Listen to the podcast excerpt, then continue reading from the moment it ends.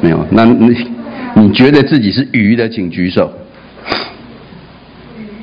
那没有举手是木头，就是嘿无法判断自己到底是智还是鱼，好吧？要对自己有信心。嘿，我认为我是鱼啦。嘿，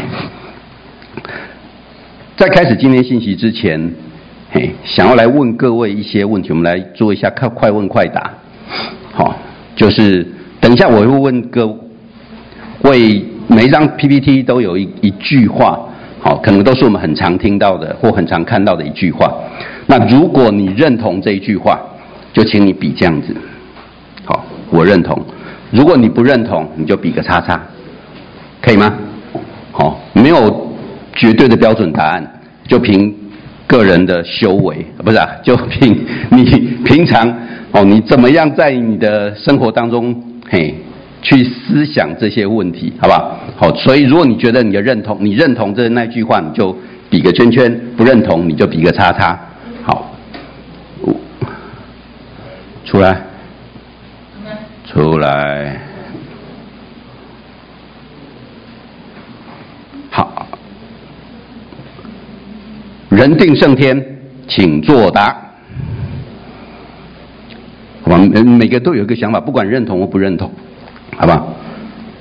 多半都是打叉叉。好，那成功是一分的天才加上九十九分的努力，请作答。好好，有人比圈的，的确，我们一分天才加九十九分的努力。再来，以牙还牙，以眼还眼，请作答。你认不认同？哦哦，哎，这边还蛮一致的，嘿，所以跟这些人做朋友要小心一点，好吧？嗯，好，要怎么收获，先要怎么栽，请作答。哎，大部分分的，大部分的人都还蛮认同的哦。好，有志者事竟成，请作答。哎，那这是什么？哎，就是不认同的意思吗？好，再来。我们讲靠山山倒，靠人人跑，靠自己最好，请作答。哎，大家都觉得自己靠不住哦，还是这边人？请看那些嘿圈举圈的人，哦，他们应该是蛮可靠的，好不好？以后可以有问题可以尽量找他们。再来，人不为己，天诛地灭，请作答。哎，大家不敢作答了。嘿，人不为己，天诛地灭，我们应该很常听到嘛。嗯，还是有些人圈，有些人差。哦，不错，很好，大家都很有自己的想法。再来，只要我喜欢，有什么不可以？请作答。哎，呃，今天不是亲子主日，太可惜了。要不然，请各位爸妈看看你们的作答，好不好？嘿，呃，不错，那些还是有死硬派的，嘿，坚持到底哦，好不好？来，再来。没有人可以决定你的未来，我们要做自己生命的主人。请作答。哎，不错，好，家的想法都还蛮不一致的。嘿，再来，命运是掌握在自己的手里，机会是留给准备好的人。请作答。哦，蛮多人认同的哦。嘿，对，我们要掌握我们自己的命运。好，唯有我们准备好，机会才会临到我们身上。好，再来，没有人天生是失败者，只要肯努力，一定会成功。对，只要肯努力，一定会成功。哦，不错，哎，也是各有想法。还，最后一个，很多人讲说宗教信仰是一种心灵的寄托，请作答。你觉得呢？我们当中可能很多人都有受洗了，我们来看看你的信仰纯不纯正。好，对，好，以上这些相信大部分的大家应该都很耳熟能详，对不对？好，可能都常常听过或看过。那当中有一些你可能认同，有一些不认同。但是我不晓得各位有没有想过，好，你大概只要上网搜寻什么叫做座右铭啊，什么人生哲理啊，或者说什么人生格言，就跑出一大堆类似这样子一一些字眼来，好。那很多人觉得这些就是我们人的智慧，这是它是我们智慧的结晶。可是刚刚问的这些问题当中，大家有些人是比差，好，你是不认同的；有些是比圈，你是认同的。可是你有没有想过，刚刚这些跟我们基督教的信仰，好，跟你住在这里每一个礼拜所聆听的信息，到底是不是一致的？不晓各位有没有想过？好，它并不全然好有一个标准的答案，但是希望各位可以多点去思考，这也是我们今天主日的信息要带各位来思考的。这是我们刚刚所念的经文，好，因为十字架的道理，在那灭亡的人为愚拙，在我们得救的人却为神的大能。世人凭自己的智慧既不认识神，神就乐意用人所当作愚拙的道理拯救那些信的人，这就是神的智慧了。好，这里不断的出现愚拙智慧，愚拙智慧。好，以这一段话来讲，嘿，那灭亡的人视为愚拙的是什么？就是十字架的道理，对不对？那请问什么是十字架的道理？好，这是我们通篇的信息当中最重要的核心嘛。我们要探讨什么叫十字架的道理？为什么在灭亡的人是愚拙，在得救的人他却显出神的大能来？好，所以核心的价值，十字架的道理到底是什么？好，我们坐在这里，每次聚会的时候都看着这个十字架，请问到底它所代表的意思是什么？大家晓得吗？对各位来讲，在耶稣的那一个时代，十字架代表的是什么？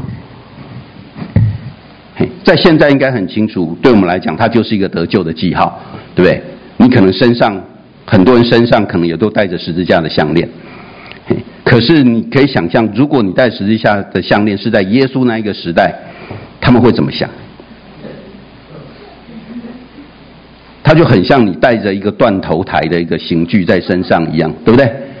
好，在耶稣的时代，十字架是一个极为残忍的一个刑具，好，而且它不是一般人可以享受得到的哦。它一年当中只有几个人有特殊功劳的人才有机会可以享受。好，你如果是罗马的公民，很抱歉，好，这个刑罚不可能临到你的身上。嘿。哦，你要是外邦人，或者是异教徒，或者是十恶不十恶不赦的人，才有机会被钉到十字架上。哦，所以它是一个非常羞辱的一个象征。嘿，可是什么叫十字架的道理？我们在谈十字架道理的时候，我们再再一次先回到我们信仰的核心。哦，上帝的属性当中有两个很重要的一个核心，第一个就是上帝的公义。好，什么是上帝的公义？因为罗马书里面有讲，世人都犯了罪，亏缺了荣神的荣耀，世人都犯了罪，所以你有没有罪？有，我有没有罪？有，我们每个人都有，我们都亏缺了神的荣耀。好，这个是我们在罗马书当中所知道的。那罪的工价乃是什么？乃是死。乃是死。换言之，我们既然都是罪人，基本上我们都难逃一死。而且神的公义的彰显，就是他万不以有罪的为无罪。换言之，我们可不可能成为无罪的？不可能。神的公义的彰显，就是只要你是罪人，你就必须要受刑罚。好，这个是他的公义。可是同样，神的属性有另外一个部分，是他的慈爱。好，在以赛亚书当中有写的啊。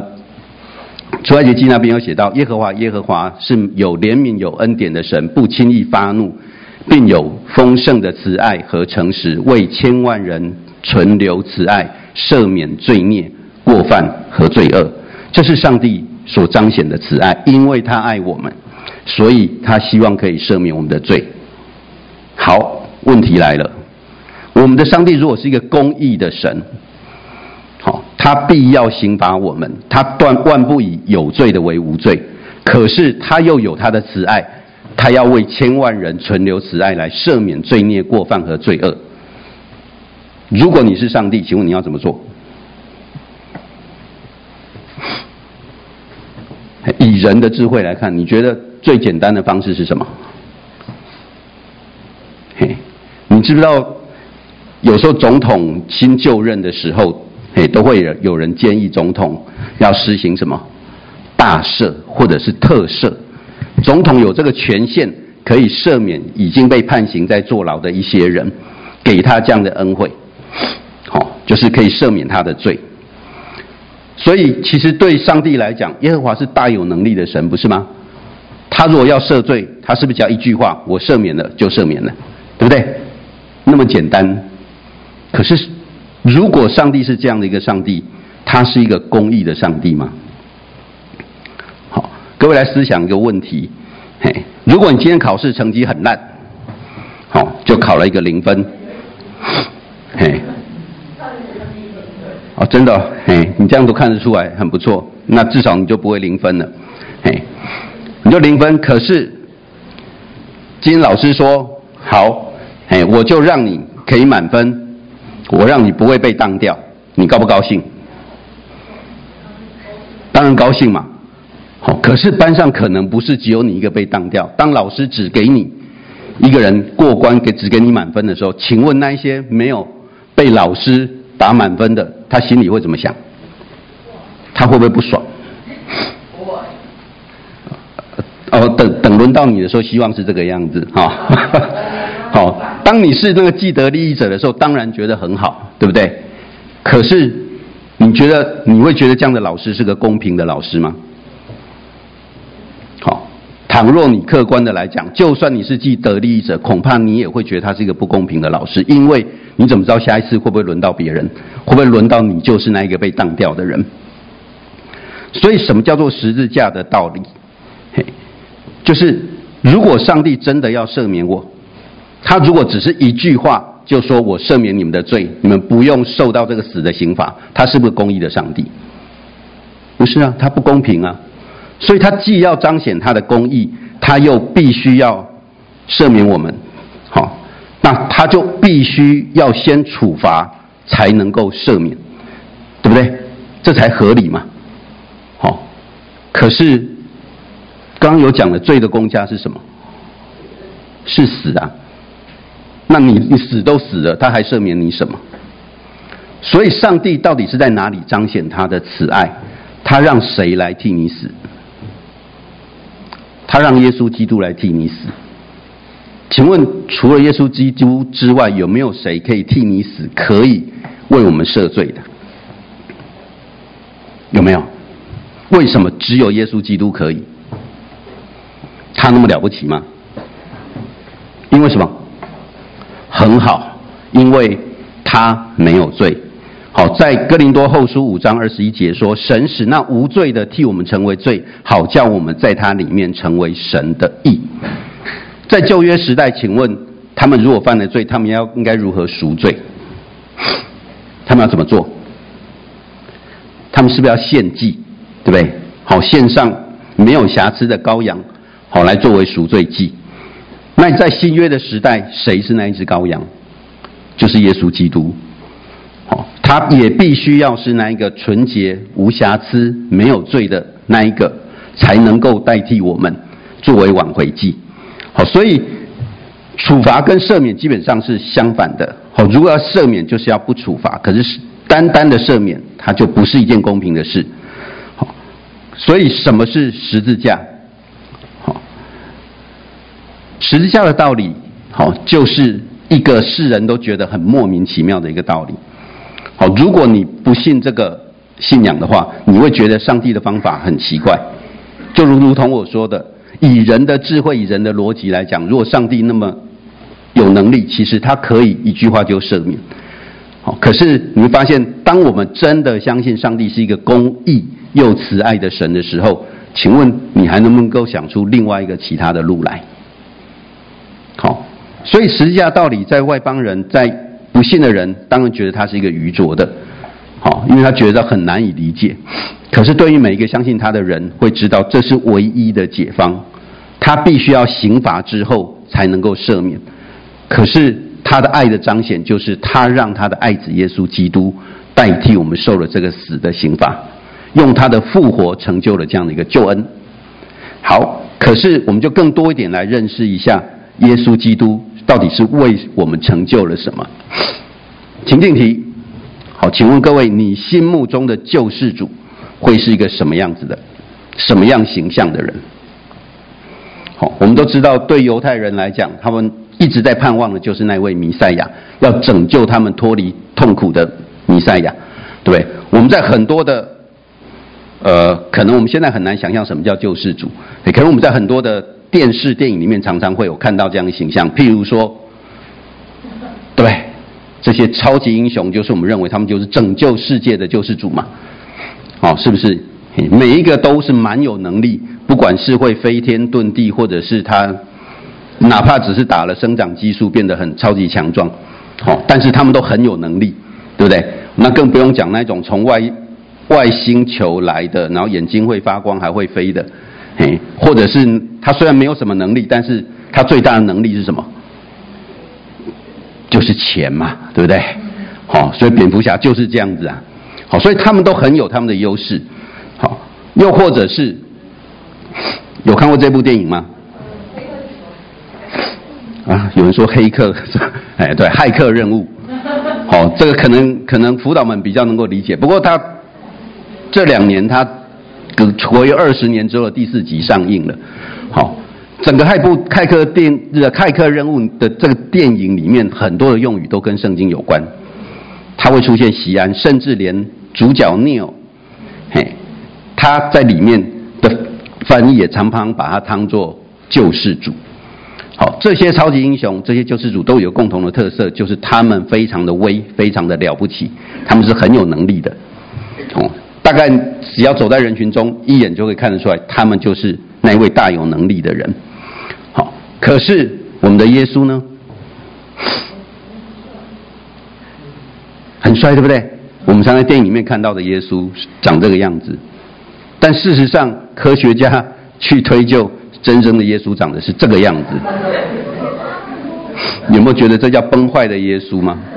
你要想想耶耶稣是哪里人呐、他是犹太人，是巴勒斯坦那边的人，他们是中东人。你觉得那个长得很帅的那个看起来像中东人吗？好、哦，而且事实上，在约翰福音一章四十五节那边也有讲到。好，他就说，大家知道耶稣是生长在哪里？我们通常说他是哪里人？啊，加利利或是拿撒勒人，知道拿撒勒在哪？好，他是在撒玛利亚的北方。好，所以他不止他的长相长这个样子，相信各位常常也都很熟，在以赛亚书五十二章那边有讲到说，在形容耶稣的长相是说，许多人因他惊奇。不是惊艳哦，是惊奇。为什么？因为他的面貌比别人憔悴，他的形容比世人枯槁。呃，各位在这里所看到的这个人，好，并不是说他就是耶稣，不要误会了。好，因为没有人知道耶稣长什么样子，这是科学家去画出来，哎，对当生长在当地人的平均的长相，好，没有特别俊美，也没有特别丑，平均的长相是这个样子。那根据刚以赛亚书所说的，他的面貌比别人憔悴，他的形容比世人枯槁，意思耶稣长得比他还怎样？还要凄惨，哦，还要凄惨，可能跟我有点类似啊。好，就是我在二十岁就被人家当做四十岁，然后我一直觉得我老起来放，我相信等我到了四十岁，我还是长这个样子，发现没有，嘿，我到了四十岁，人家就觉得我像六十岁，好，所以就是比别人枯槁。甚至在以赛亚书五十三章，他还特别形容他，他无家型美容。我们看见他的时候，也无美貌使我们羡慕他。请你看看你周边的人，好，有没有哪一个人的长相上，你觉得我一点都不会羡慕他长成这个样子？哎，可能各位看到我就是有这种感觉嘛。哦，感谢主，还好我长得不是这个样子，对不对？好，如果你看着大荣哥，可能觉得哦，都切，为什么有人背背起查甫人？为什么有人可以长得那么帅，然后有些人长成这个样子？好，耶，哎，这样我好安慰哦。其实我比较像耶稣。好，所以耶稣的长相就是这个样子。他像是一个救世主吗？他的出生拿撒勒，位于撒玛利亚的北方。你觉你知道以色列人是怎么看撒玛利亚人？杂种。对，杂种是很瞧不起他们的。可是对撒玛利亚人来讲，拿撒勒更惨，更惨。好，所以耶稣是出生在那么被人歧视、被人瞧不起的一个地方，长相又是长这个样子。嘿，你可以想象哦，对以色列人来讲，他们要期盼的弥赛亚是一个什么样的弥赛亚？你觉得他们会从你圣经旧约圣经当中，他们你觉得他们会用哪一个人来想象他们弥赛亚是那个样子？而以利亚为什么？因为以以利亚行很多的神迹，对不对？好，他大有能力，或者是还没有谁，还没有其他的想象。也有人说，他们所想象就是什么？大卫，对不对？大卫长得其实很很很帅哦，嘿，而且大卫是一个王，是也是一个大有能力的王，所以他们所期盼的弥赛亚是一个又有能力，可以行神迹，而且又长相俊美的一个王，可以带领他们脱离罗马政府的辖制，这是他们所期盼的弥赛亚。结果当耶稣出现的时候，说他是来拯救他们的救世主，你觉得他们会相信吗？嘿，如果是你信不信？好，一个长得很像游民的人，到到你的中间来跟你讲说，我要拯救你脱离这个罪恶的，嘿，你可能会觉得他是不是对精神有问题？所以这个是不是就是愚拙？这是不是就是一种愚拙？好，那再问各位一个问题：耶稣来到这个地上，不断的跟人家讲说他是神的儿子，对不对？好，请问他要如何说服人？他是神的儿子。用一个比喻来讲，假设你老爸是这个人，你的同学问你说：“你证明啊？你证明你是郭台铭的儿子啊？”请问你要怎么证明？就对啊，恳亲会的时候叫他来嘛，对不对？或者是什么？你就请他每天就用那个玛瑟拉蒂，嘿，就是载你上下学，好，然后你用的都是名牌名名牌的东西，嘿。就显出你老爸很有钱，是不是？虽然他他现在应该也不是台湾的首富了啦，好，可是你要如何证明你是郭台铭的儿子？你有很多的方法，因为郭台铭所拥有的最多的就是钱，所以你可以用钱来证明你是他的儿子，对不对？可是耶稣基督是神的儿子，他要如何证明他是神的儿子？还记得耶稣基督在旷野四十天之后，他所受魔鬼的引诱吗？嘿。魔鬼引诱他，第一个是跟他讲什么？他说：“你若是神的儿子，可以吩咐这些石头变成食物。”如果他是神的儿子，如果他有神的大能，他已经饿了四十天了，什么东西都没吃，他要把这个石头变成食物，容不容易？很简单嘛，对不对？嘿，可是耶稣怎么回答他？他说：“人活着不是单靠食物，乃是靠神口里所出的一切话。”这个人有问题呀、啊，对不对？你要说服人你是上帝的儿子，你就只要行个神迹就搞定了。为什么他不这么做？魔鬼接着又把他带到圣殿的顶上，跟他讲说：“你若是神的儿子，可以跳下去，因为经上记着说，主要为你吩咐他的使者用手托着你，免得你的脚碰在石头上。”是不是？你第二个要显出你是神的儿子，就是你彰显出上帝会保护你，对不对？就好像，如果郭台铭的儿子被绑架了，他会不会愿意付出再多的赎金？他都愿意付，会吗？他会愿意为了救回他，付上各更各样的一个代价。所以，耶稣如果要证明他是神的儿子，魔鬼就跟讲：“你只要跳下去啊，上帝绝对不会让你摔死，对不对？”可是耶稣回答他说：“什么？不可试探主你的神。”你不觉得这是一件很奇怪的事情吗？好，就我们来想，其实他只他如果要彰显他是来拯救大家的，他是上帝的儿子，其实有很多我们都觉得很容易的方式，可是耶稣基督却不是用那样一些方式，他所选择的是什么？全然的顺服，哦，全然的顺服，这样的道理。你可能讲给外面的人听，他会觉得其实我们信的这个基督教根本就是一个莫名其妙的宗教，对不对？好，我们除了基督教之外，哪一个信仰的神不是大有能力的？好，他就算来到地上，你看我们传统民间故事有一堆，他就算来到地上，他还是很有能力啊，不是吗？好，为什么耶稣基督什么都做不出来？好，所以什么叫十字架的道理？好，再回到我们刚刚的经文，十字架的道理在灭亡的人为愚拙，在得救的人为神的大能。因为对不信上上帝的人来讲，上帝是愚拙的，因为刚有讲，人不为己，天诛地灭，对不对？可是一个人不为自己，好，耶稣他不为自己，上帝也不为了他的儿女打算，这真的是很奇怪，也只是很愚蠢的一件事情。而耶稣基督完全不依靠自己，他单单依靠上帝。他是一个有能力的人吗？好，说按照这个逻辑来讲，我为什么要信这个耶稣？他连自，你可以想象，当他要被钉在十字架上的时候，嘿。他当他被钉在十字架上的时候，他对天父喊什么？我的父，我的神，我的神，你为什么离弃我？如果他真的是上帝的儿子，上帝会离弃他的儿子吗？罗马的兵丁是不是也跟他讲说：你若真是神，就请你下来嘛，对不对？你就直接下来就好了。你可以想象哦，如果在当下，当他被钉在十字架上的时候，当人家这样击他的时候，他马上下来。请问当在场的人有谁不信？全信了嘛，对不对？可是耶稣基督为什么不是用这样的方式？为什么？在我们信的人，好，他就是神的大能，什么意思？不信的人觉得这是很愚拙，因为他只要下来，他只要行个神迹，所有人都信的。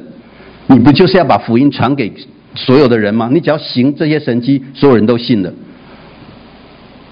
好，为什么耶稣基督不这么做？因为我们得救人，就如同我们刚刚所讲的，上帝有他的公义，也有他的慈爱。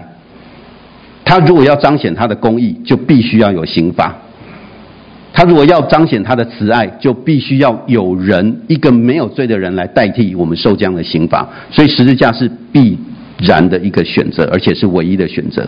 在信的人来讲，这个就是神的大能。而且因为我们信了，我们才可以得救。而把这样的一个道理当做愚拙的人，就是这里所讲的，他是灭亡的人。好，他是灭亡的人。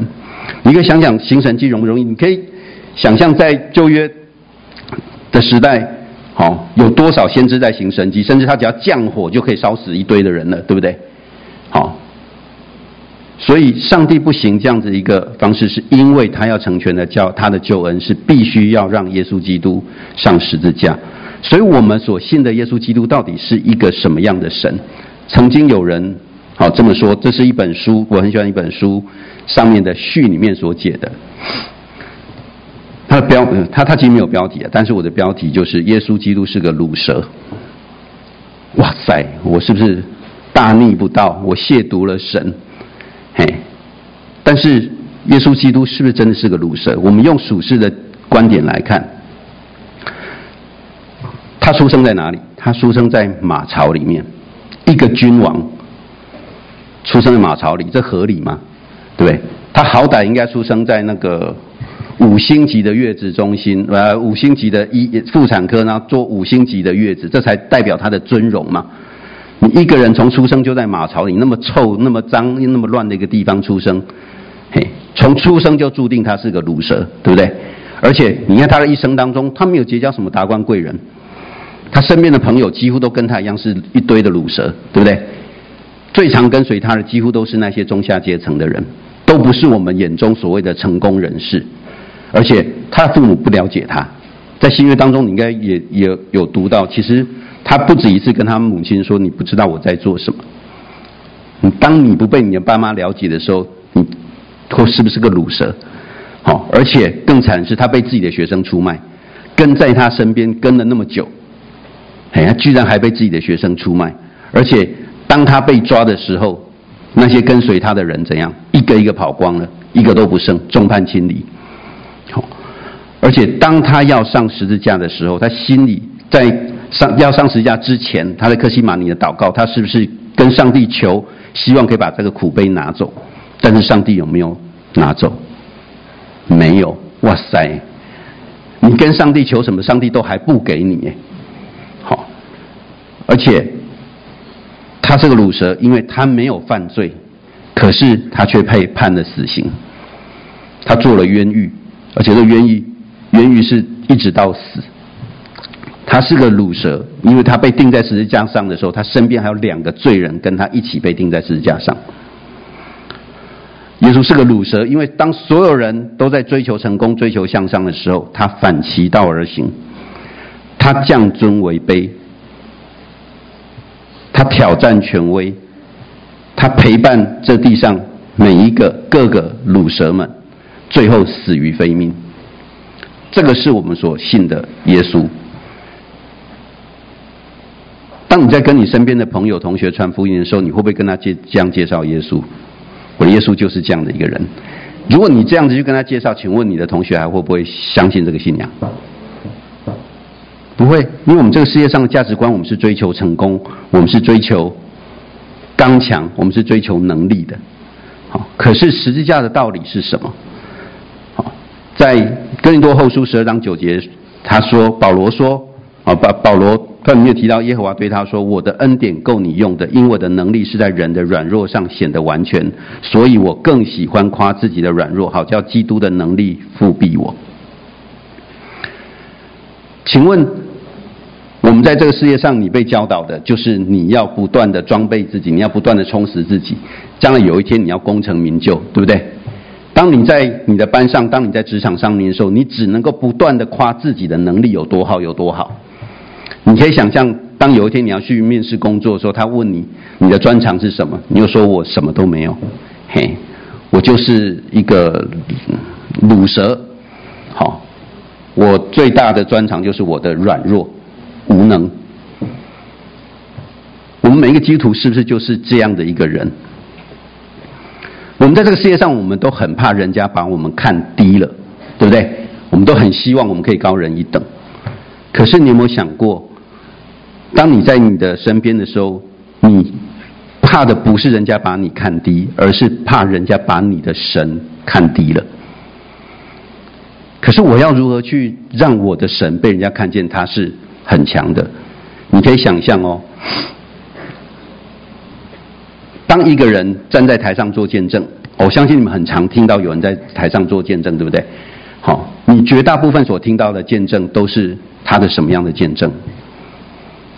他可能成绩很差，后来突然成绩变得很好，或者是像我这样子，曾经被退学，后来又考进了更好的大学，或者是有些人生了什么样的病，病得了医治，对不对？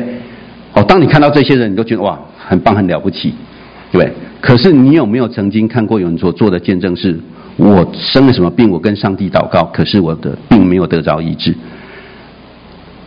我的成绩很烂。我拼命跟上帝祷告，可是我成绩还是没有太大的起色。你有没有听过这样的见证过？可能我们在不知不觉当中，我们也都很习惯从人的成功当中去看到，好去彰显上帝的荣耀。可是你有没有想过，上帝到底真正看重的是什么？上帝真正看重什么？他是看重你这些外在的成就表现，还是他需要的就是你一颗顺服、一颗爱他的心？这个世界的价值观都是要我们不断的彰显自己的能力，可是身为一个基督徒，其实我们更该要像保罗一样，我们要夸的是自己的软弱，要让基督的能力在我的身上可以彰显出来。如果一个人是一个人是个学霸，好，一个人是个学霸，然后当他站在你的面前说上帝给他多大的一个帮助，嘿，可是他从小到大都是拿书卷奖，都是拿。第一名的，你会感觉得出来上帝给他什么样的帮助吗？或者是就像我刚刚讲的那些见证，他原本就是一个学业成就不是很好的人，哦，可是上帝在他身上显出了不一定是学业上的成就哦，显出了一些很美好的特质。你会不会更容易可以看到这个是上帝的工作？还记得基甸的故事吗？好，基甸要去打仗的时候，他原本带了一堆的人，上帝就跟他讲说。太多了，再少一点；太多了，再少一点；太多了，再少一点。最后他剩下几个人？还记得吗？三百个人，三百个人对上几万人的大军，请问上帝的用意是什么？如果他带了就是几万人去打几万人，他赢了，请问他会不会说这是上帝的功劳？不会嘛，因为我的兵力就是势均力敌，我能够赢就代表我的兵力很强。唯有当你只剩三百个人去挑战那不可能的任务的时候，才可以看得出来，这个是上帝的能力。所以，我们为什么就如同保罗所说的，更喜欢夸自己的软弱？因为上帝的能力，他可以在我们的软弱上面可以彰显出来，因为他的恩典是够我们用的。好，所以接下来有一段我们那个年代的一首歌，可以让各位可以稍微听一下。嗯。Oh yeah. 有人听过吗？有人知道他是谁吗？哦耶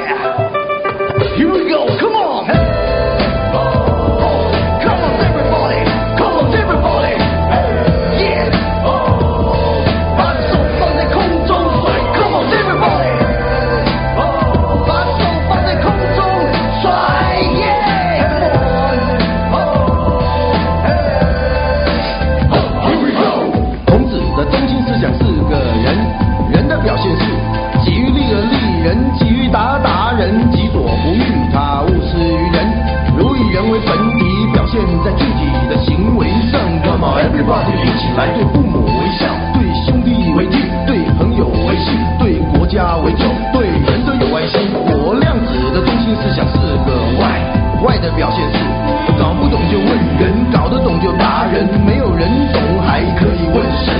如以外为本体，表现在具体的生活上。Come on everybody，一起来要懂得推理，要心存怀疑，要充满好奇，要学习，要打破砂锅问到底。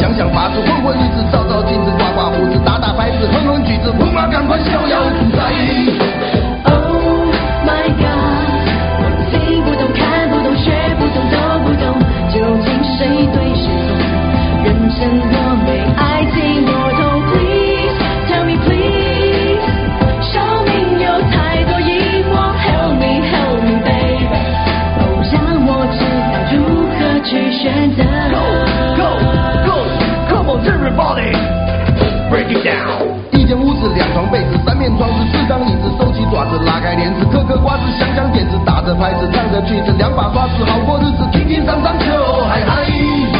先打底子，再摆摊子，先看例子，再拿号子，先照镜子，再讲面子，先擦底子，再给样子，不管汉子还是鬼子，不管老子还是小子，咔哒起在跳舞比来。孔子、孟子、老子、庄子，男子、女子、黑子、白子，游子、浪子、胖子、瘦子，正人君子，梁上君子，天王老子，毛头小子，天之骄子，不成孽子，大家赶快东西你在意。不当叔子，不做胖子，不干头子，不当痞子，不充胖子，不装样子，不耍性子，不搞圈子，不够帽子，不抬轿子，不卖关子，不碰钉子，环龙临行逍遥自在。Oh my god，我听不懂，看不懂，学不懂，都不懂，究竟谁对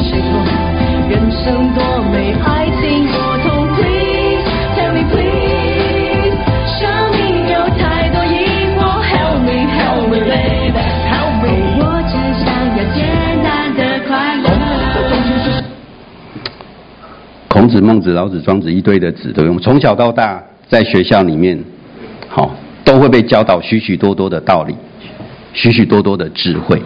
好，在这首歌里面，事实上他也不断的呈现出他许许多多不同面貌的一些人生观、价值观。好，可是到底什么才是愚拙？什么才是智慧？好，就期盼我们今天的这样的一个信息，可以让各位更多去思想。我们跟这个世界的不同，世界说只要我喜欢，有什么不可以？可是圣经说什么？凡事都可行，但不都有益处；凡事都可行，但不都造就人。好，世界说我们要以牙还牙，以眼还眼，但圣经说你的仇敌若饿了就给他吃，若渴了就给他喝，因为你这样行，就是把炭火堆在他的头上。你们不可为恶所胜，反要以善胜恶。这个世界说没有人可以决定你的未来，我们要做自己生命的主人。圣经说，我们没有一个人为自己活，也没有一个人为自己死。我们若活着，是为主而活；若死了，是为主而死。所以，我们或活或死，总是主的人。我们并不是自己生命的主人。世界说人不为己，天诛地灭。圣经说，无论何人，不要求自己的益处，乃要求别人的益处。我们的信仰。其实带给我们的跟这个世界其实有相当大的落差。曾经有人说，如果你处在这个世界当中，你不会觉得自己格格不入，你身边的人不会觉得你是个怪胎，那恐怕我们要好好的检讨，我们有没有真正的活出这个信仰来。好，接下来有几张的投影片，好，一样让各位更多去思想这个世界跟圣经他们是怎么说的。